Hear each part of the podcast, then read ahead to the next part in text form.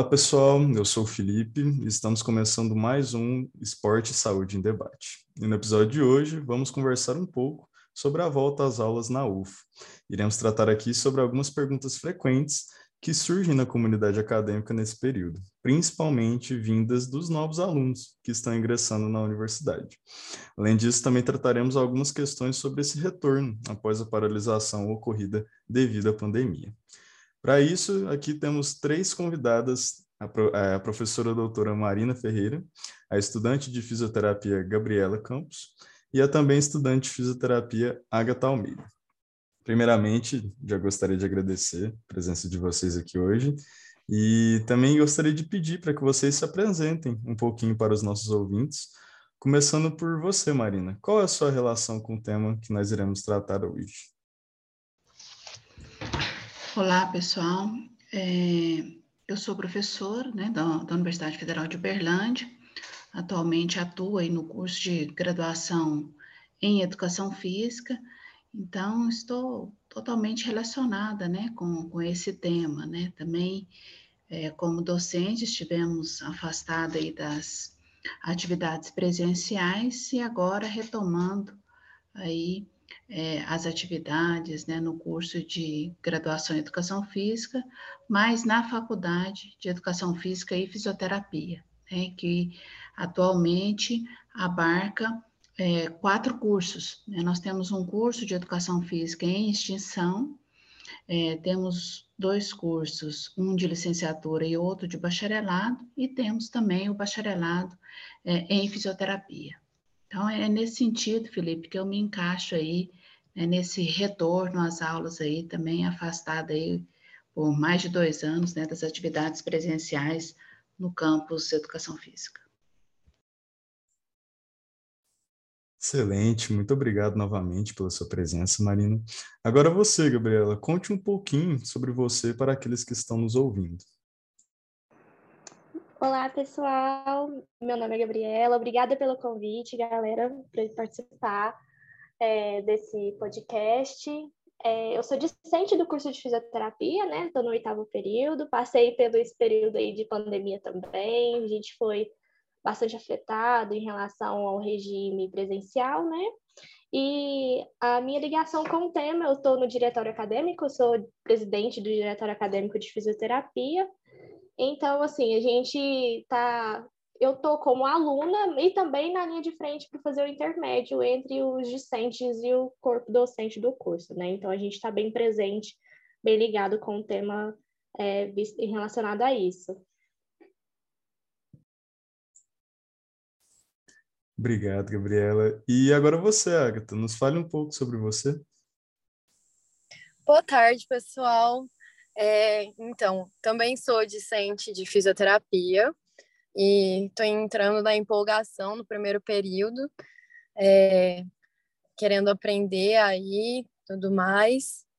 E sou membro da Husport, que é uma empresa júnior, e ela está aí fazendo sempre a ponte também entre os alunos, os docentes, e querendo mostrar um pouco para a população no geral o que, que é que a gente faz, o que é a gestão do esporte, no caso, né? E da saúde. E é isso. Muito obrigado, Agatha. Bom, então, tendo então as nossas convidadas devidamente apresentadas, eu gostaria de explicar que, para que a dinâmica desse debate fosse possível, foi disponibilizado um espaço no perfil do Instagram da empresa Junior Huspert para que os alunos fizessem perguntas sobre essa temática. Para darmos início, então, gostaria de conversar com as nossas convidadas sobre a primeira pergunta feita pelos alunos, que é a seguinte: Como os alunos podem ingressar nas diretorias? Como, por exemplo, o diretório acadêmico, as atléticas e afins. Existe algum requisito ou processo para isso? Bom, é...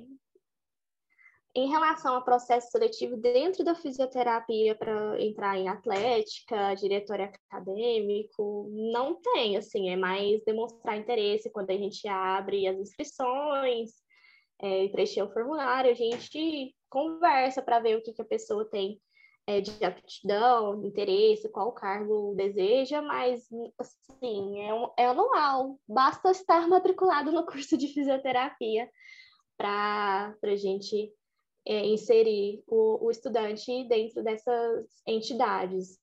Né? É super tranquilo, até indico que façam parte né, de, do, diretório da Atlética, se possível, das, da bateria, sempre te, estejam inseridos nesse meio para sair um pouco mais daquela rotina de estudos e tudo mais.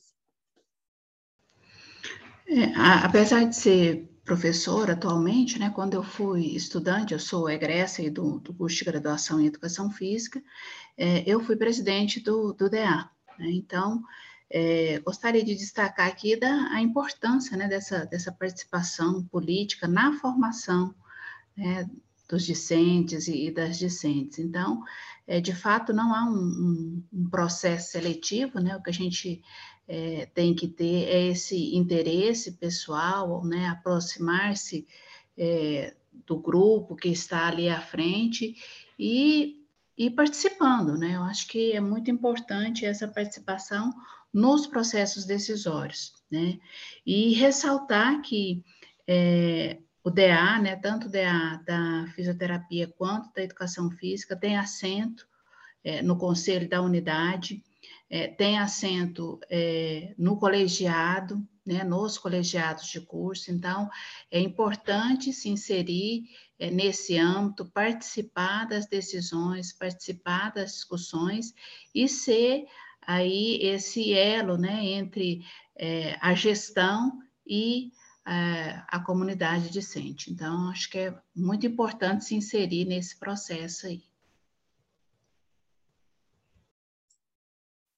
Perfeito, concordo bastante, até porque faz parte da vida acadêmica do aluno. Então, sempre ter uma renovação ali dentro da, das diretorias, acho que é uma coisa muito importante para que essa diretoria e esses, esses espaços se mantenham vivos, né? Uma outra pergunta também que foi feita pelos alunos foi falando sobre a iniciação científica. Eles gostariam de saber como ela funciona, como é o procedimento para que o aluno comece uma iniciação científica dentro da universidade.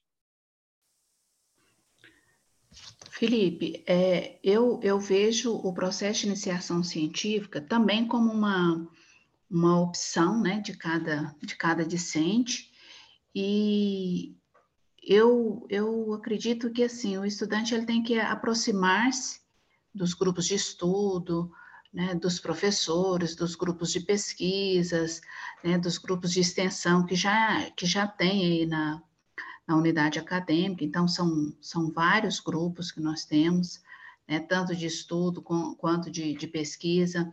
A fisioterapia já tem um, um curso consolidado de pós-graduação. Né? Então, é, o estudante, desde o ingresso, ele tem que é, adentrar para a universidade e ir se aproximando né, dessas diversas áreas que nós temos aí.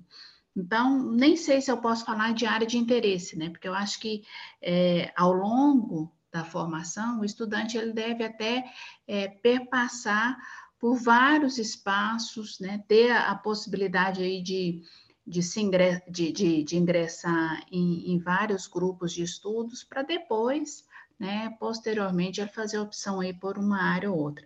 Então, nós temos, é, além né, da iniciação científica, nós temos é, outras possibilidades né, de projeto também dentro de iniciação científica. A educação física, por exemplo, tem o PET, né, que os estudantes também podem é, ingressar no PET.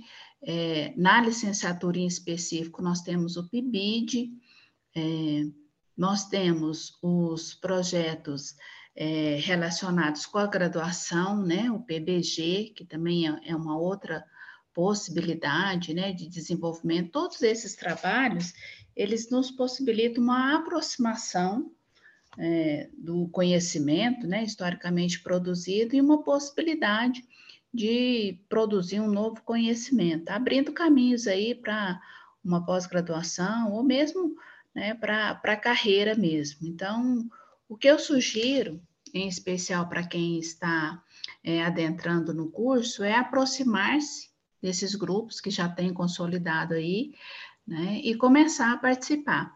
e ter o cuidado com ali é, as notas, né? Porque hoje na, na Universidade Federal de Uberlândia, todos os processos é, seletivos, seja para a PIBIC, né, que é iniciação científica, PUPET, PUPBID, é, para o PEIC, que é, que é de extensão, tem outros projetos também, projetos de graduação que oferecem bolsa. Aí na faculdade nós temos outros projetos que acontecem, por exemplo, no Teses, né, que é o Núcleo Brasileiro de Tese e Dissertações, que também é, tem bolsistas. Todos esses projetos, os editais, um dos, dos, dos primeiros é, requisitos né, para aprovação é o CRA, né, que é essa, essa média aí né, das notas, né, do, do desempenho acadêmico do estudante. Então, ter cuidado com esse desempenho acadêmico, né, é, procurar não se reprovar por por falta, né, por frequência, porque quando você é reprovado por frequência, o CRA abaixa muito. Né? Então, nesse período de pandemia, nós não tivemos a possibilidade do trancamento, né, porque foi feita uma, uma resolução, até para não prejudicar os estudantes, né, em função né, desse modo remoto, é, o estudante que não cumpriu, ele apareceu no, no histórico dele como sem aproveitamento. Né? Então, não houve reprovação por frequência nesse período pandêmico. Mas agora, a gente retornando, é, volta né, a valer esse processo. Né? Então, você tem que ter no mínimo 75% de frequência nas disciplinas. Então, quem quer concorrer a, a esses projetos de iniciação científica ou de extensão, ou outros projetos que tem aí na, na unidade acadêmica deve estar atento a, a esse CRA, né? Então, geralmente é CRA, às vezes tem entrevista, às vezes tem prova, né? Mas é, o peso maior é esse. Então, é, aproxime-se dos grupos, né? E mantenha ali uma nota boa, né? Uma nota alta para você ter a oportunidade aí de participar dos diversos projetos desenvolvidos aí na Faculdade de Educação Física e Fisioterapia eu vou falar mais da minha vivência mesmo que eu tive. Desde o começo da graduação, sempre fui uma estudante muito curiosa. Então, assim, é, é questão de como buscar uma iniciação científica, se identificar com o tema, é, ver se vai gostar para prosseguir para o mestrado possível, ou levar para a prática clínica é, curiosidade mesmo, indo conversar com os professores, é, ver o que a linha de pesquisa de cada um, participar dos grupos de estudo. Eu, desde o primeiro período da, da faculdade, eu, eu sempre estive em busca de grupos de estudo, iniciação científica com professores, desde o ciclo básico até agora o ciclo clínico, para a gente ter uma noção. É, a universidade ela dá um, uma série de opções, é muito amplo. Tudo que vai ter uma área que você vai gostar mais, você vai se encaixar mais. E também é, é não esquecer do ponto que a Marina né, levantou. É, é importante a gente ter essa curiosidade, ir atrás, conversar, se aplicar na, na, na, na parte da, da pesquisa, mas não esquecer né, que tem o CRA em jogo, porque depende dele para alguns processos seletivos, por exemplo, se você quiser ingressar no mestrado, é, conta como que foi a sua vivência dentro da universidade, ou em algum projeto de extensão, é, o pré-requisito pode ser CRA também. É importante a gente tentar ponderar o, o, os dois lados. Mas o curso de fisioterapia ele é muito rico é, em questão de projetos de extensão, professores com linhas de pesquisa das mais variadas é, linhas da, da fisioterapia. Então, assim, é, é ir atrás mesmo, se mostrar é, pronto para se prontificar, né, para conversar com o professor, conversar com os amigos, é, é, ir de curiosidade, na curiosidade mesmo de conversar e, e, participar uma vez ou outra de um projeto. Ah, não gostei? Não, tudo bem, vamos procurar outro e sempre vai ter uma opção. E, além disso, tem outros institutos, outros cursos que são receptivos para os cursos do curso de fisioterapia tem projeto de humanização no hospital, que não é da fisioterapia, mas estudantes de fisioterapia podem participar, outros cursos estão sempre prontos e, e de braços abertos para nos receber. Então, assim, informação tem, é, é ir atrás mesmo, não tem jeito.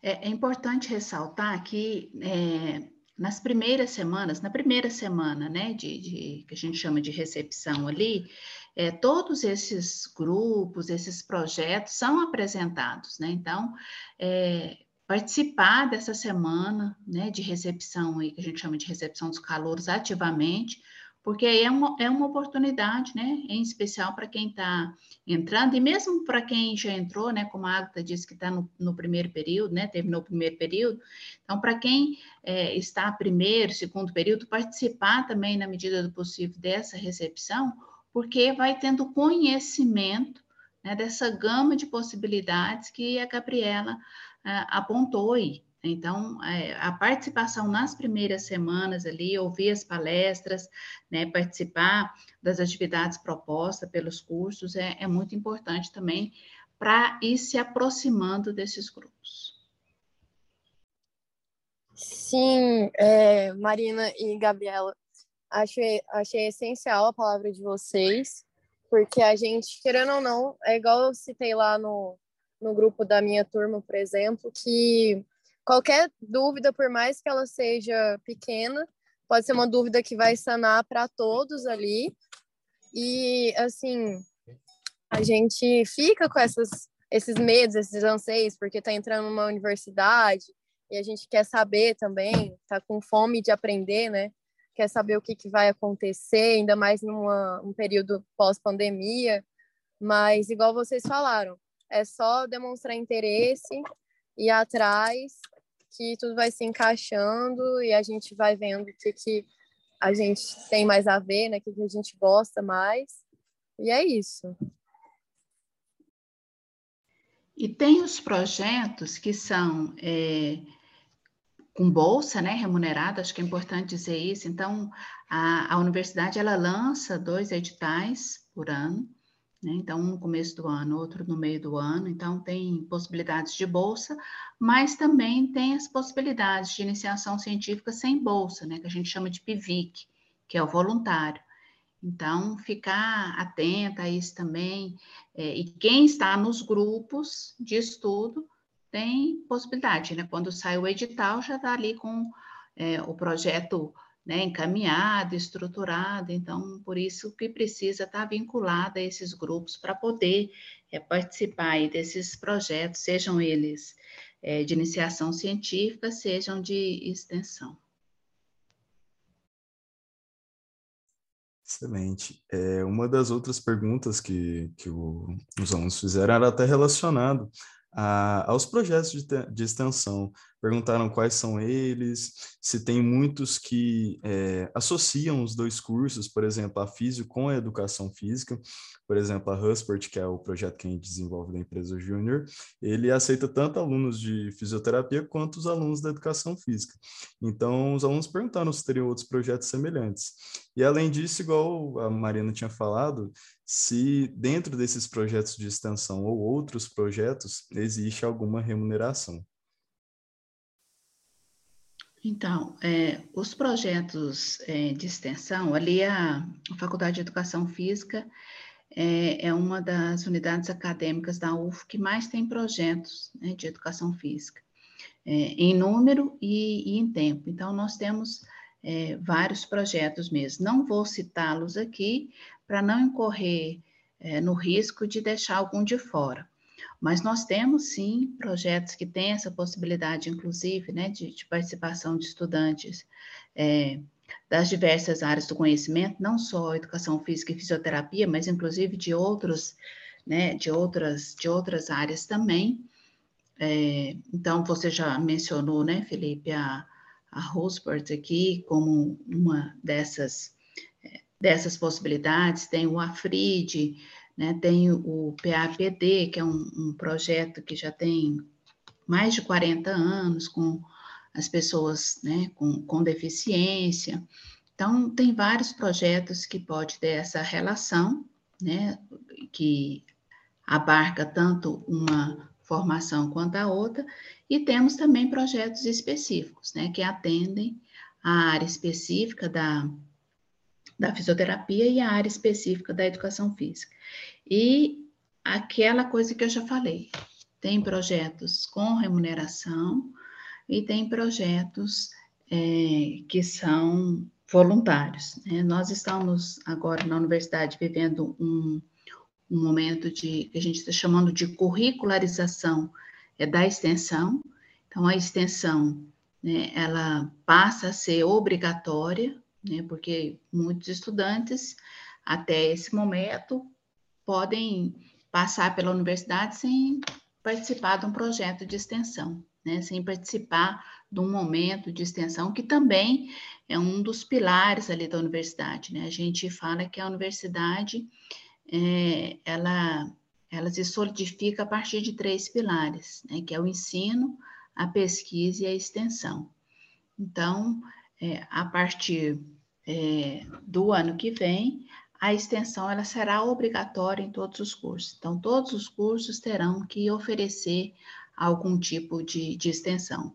E aí, no, no curso de educação física, né, quando é, quem vai entrar né, vai, vai ver aí nessa primeira semana as diversas possibilidades de inserção nesses grupos de extensão que já tem, e nós temos projetos é, que são perenes, né, que já acontecem há muito, muito tempo, como, por exemplo, esses dois que eu citei, que é o PAPD e o AFRID, são projetos já muito antigos aí no, na FAEF, e nós temos é, projetos de extensão pontuais. Então, a extensão também, ela abre processo é, seletivo, abre editais, e a gente pode né, enviar projetos. Então, tanto o, os cursos de educação física como o curso de é, fisioterapia participam desses editais. Né, e aí participam pontualmente é, de projetos.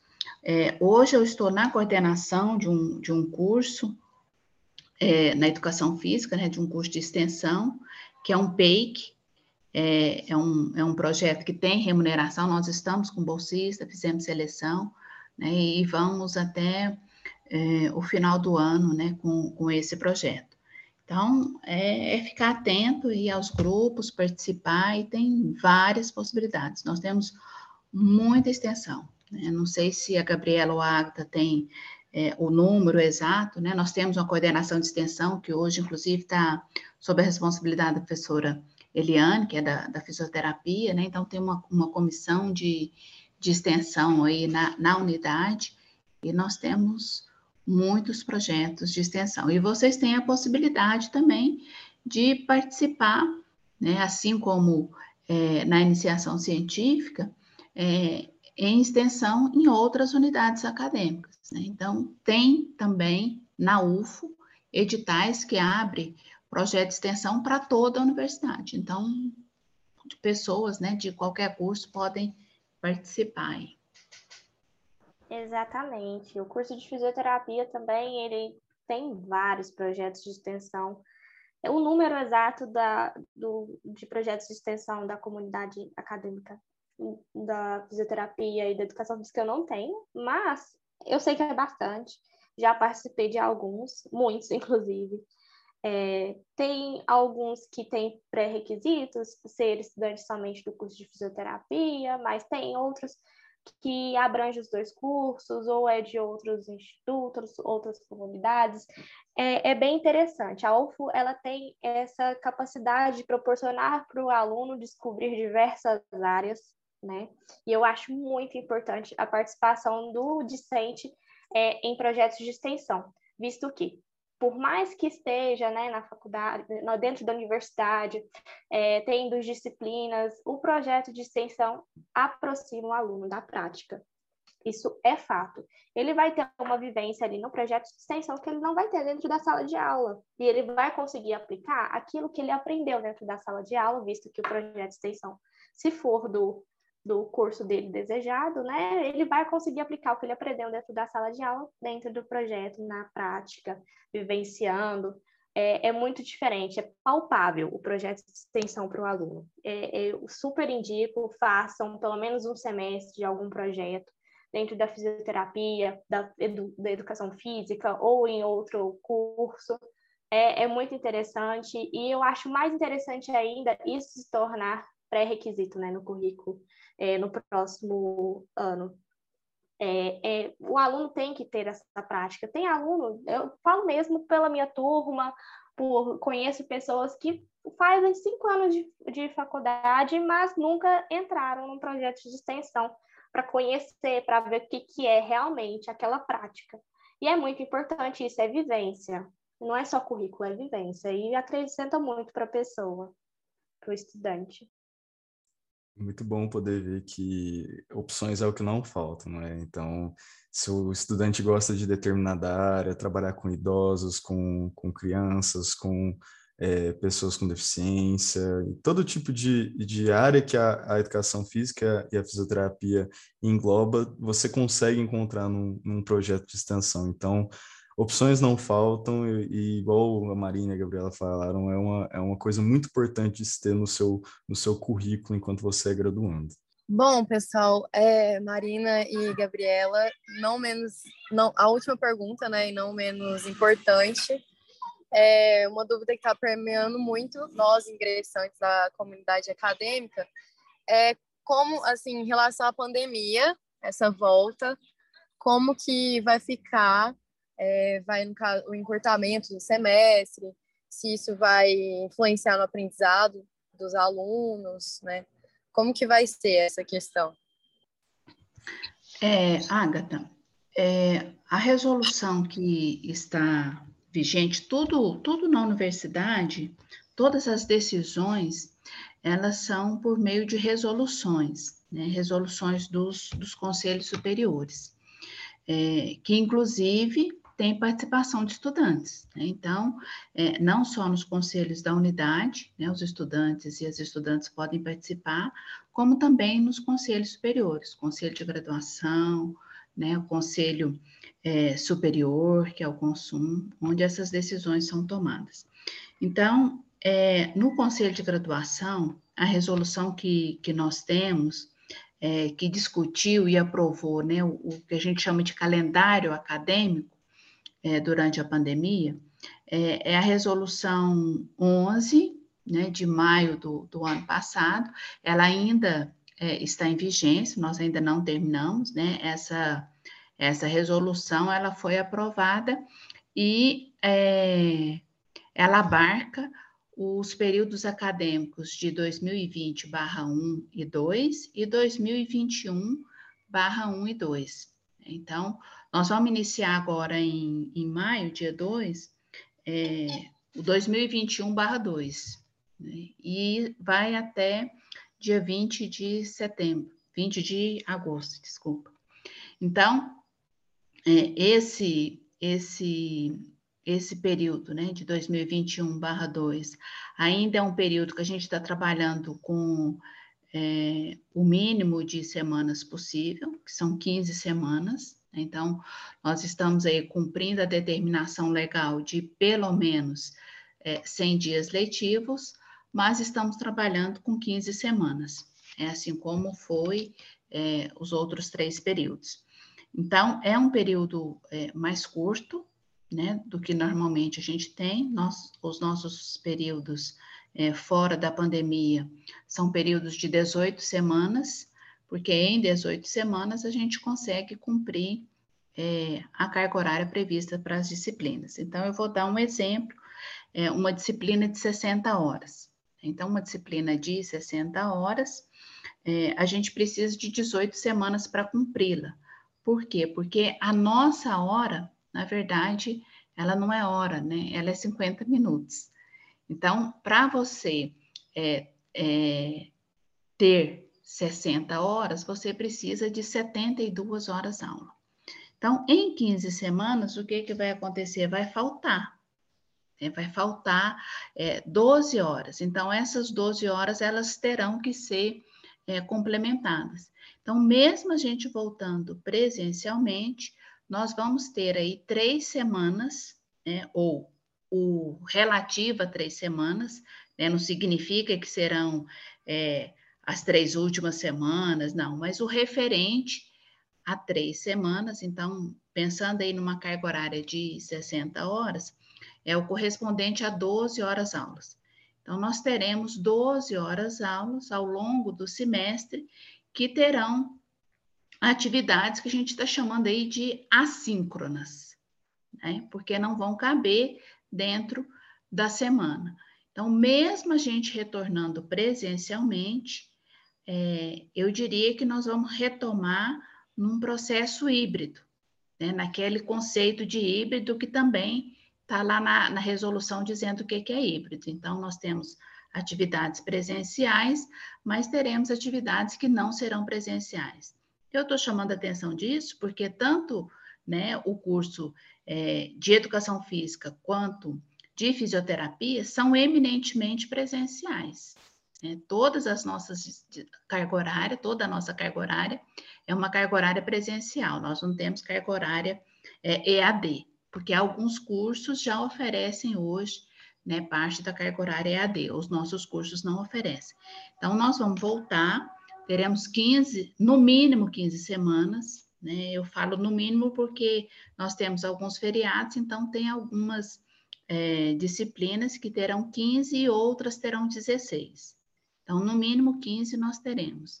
E a complementação, ela será é, no formato assíncrono, né? Então, é, eu acho assim, sempre, sempre há perdas, né? sempre há perdas. Né? Esse processo pandêmico foi muito difícil, mas foi é, o modo como foi possível né, a gente continuar com, o curso, continuar em contato com os alunos. Né? Nós tivemos, assim, muitas ausências, né? muitos estudantes não se matricularam por diversos motivos, né?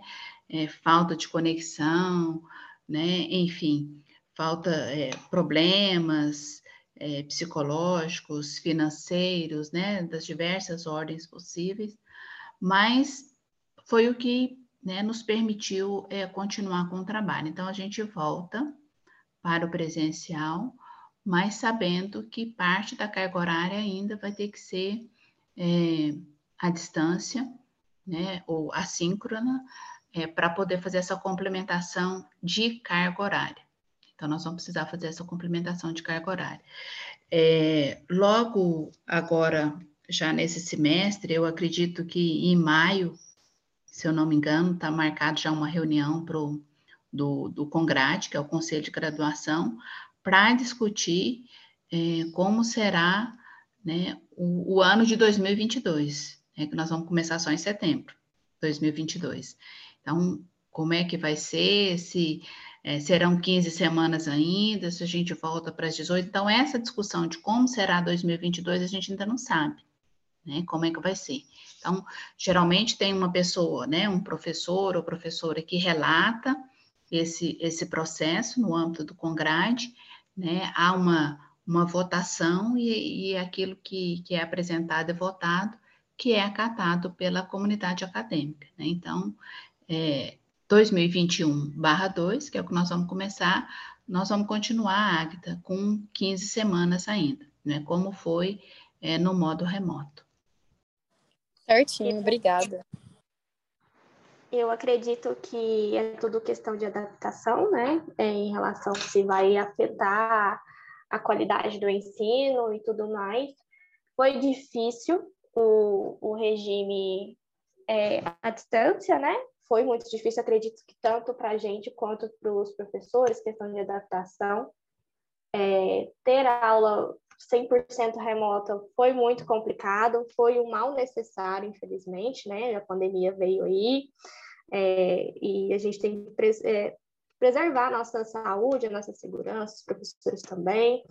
É, como deu, demorou um pouco, mas voltamos, seguimos o curso do, da da faculdade com o regime híbrido, já avançamos muito, né? É, e agora vamos voltar para o presencial. É, acredito que a qualidade do ensino ele não vai cair, né? Os professores estão dando o seu melhor e a gente também tem que buscar o nosso melhor, né, para aprender é, do jeito que dá, infelizmente. É, teve muita evasão no, no regime é, híbrido, teve muita evasão também em relação a, ao regime né, remoto. Agora vamos ver como que vai ser. Estava ansiosa demais para voltar para o presencial, não aguentava mais assistir aula pelo computador. Acredito que a Marina também não aguentava mais dar aula para computador, né, para telinha. ver gente é muito bom, nossa senhora. Mas vamos ver, é, acredito que vai dar tudo certo, as coisas vão se encaixando, nos próximos semestres a gente vai voltando ao normal, se adaptando, e é isso, vai dar tudo certo. Bom, eu gostaria de agradecer imensamente a presença de vocês aqui hoje nesse episódio do Esporte Saúde em Debate. Eu acredito que muitas dúvidas puderam ser sanadas sobre a, a volta às aulas e que vão ser de grande ajuda para todos aqueles que estejam nesse meio universitário e que possa essa volta às aulas possa ser da melhor maneira possível, que todo mundo consiga atingir seus objetivos dentro da faculdade e que a gente logo volte ao que era antes. Com certeza, estamos ansiosos por esse retorno. E a universidade ela tem é, buscado, né, dar todo o apoio possível, né? Então, é, deixar aqui o, o recado, né, para as pessoas que estão entrando, mas também para quem já está aí e vão retornar, né? Tem gente que já tem dois anos na universidade sem estar na universidade, né? Sem ter pisado, né? Às vezes não conhece o campus ainda, né? Não sabe o que está perdendo, né? Felipe, Gabriela, Agatha, sei se a Agatha é parece é que não conhece o campus, né? Mas nós que já estamos lá há algum tempo, é, então, assim, tem uma série de, de atividades sendo propostas, né, para essa recepção. É, as pessoas que tiverem dificuldade, tanto as que estão entrando, quanto as que já estavam, né? Esse retorno acho que não vai ser fácil, né, Gabriela? Acho que é, esses dois anos foram dois anos muito difíceis para todos nós, né? Inclusive, né, em termos emocionais, né, por conta da, da, doença, das perdas, enfim. Nós vamos ter que reaprender, readaptar, né, e acho que na medida que sentir necessidade, que precisar, busquem ajuda, né, busquem as coordenações de curso, busquem os DAs, né, para poderem ali ser assessorados, saber uh, onde pode ir. Então, a universidade tem, por exemplo, né, um um setor de atendimento psicológico, né, aos estudantes. Então, os estudantes, as estudantes que precisarem desse, desse apoio, procurem né, as coordenações de curso, as coordenações vão encaminhar vocês né, para esse setor de atendimento. A PROAI tem uma série de, de investimentos também né, nessa área de recepção aí dos estudantes, então tem moradia, né? Tem os auxílios aí diversos, né? Alimentação, transporte, enfim. Não fique sozinho, né? Busquem ajuda, né? Busquem por nós, é, docente, busquem os colegas que já estão aí há mais tempo e vamos superar essa essa pandemia aí, né? Vamos retornar com, com todo o gás e seguir em frente. Muito obrigada pelo convite e estou à disposição aí naquilo que eu puder contribuir. Também queria agradecer o convite de vocês, né? Eu já fiz parte muito tempo da Huspert, foi um enorme prazer participar. Fiquei super feliz de vocês terem me convidado. E reforçando o recado da Marina, né, se precisar, nós, do Diretório Acadêmico, estamos à disposição, nós que estamos nos últimos períodos também, estamos à disposição, procurem ajuda, não deixe passar qualquer dúvida que seja, porque vai fazer a diferença lá na frente, né? E é isso, gente, muito obrigada mesmo. Que legal, eu também gostaria de agradecer a oportunidade de estar tá nesse diálogo com vocês duas. É, a Hansport também, por estar ingressando agora e, e eu querendo entrar de cara para ver onde eu me encaixo melhor. E incentivando os meus colegas também, que estão entrando no corpo acadêmico, para que eles procurem, estejam como a, a professora Marina citou muito, estejam junto do grupo de, dos assim, grupos de estudo. E é isso. Obrigada, gente. E antes de nos despedirmos, gostaria de falar com você que está nos ouvindo. Lembre-se de seguir a plataforma que estiver utilizando para ouvir esse podcast, seja ele Spotify, iTunes, Google Podcasts, para que você tenha acesso sempre que sair novos episódios. Além de nos seguir também nas nossas redes sociais, Facebook, Twitter, Instagram, que é Husport EJ. Lá você pode comentar o que achou deste episódio, sugerir temas e convidados para os próximos episódios, além de ficar por dentro de todos os projetos que a Husport está desenvolvendo. Muito obrigado e até a próxima.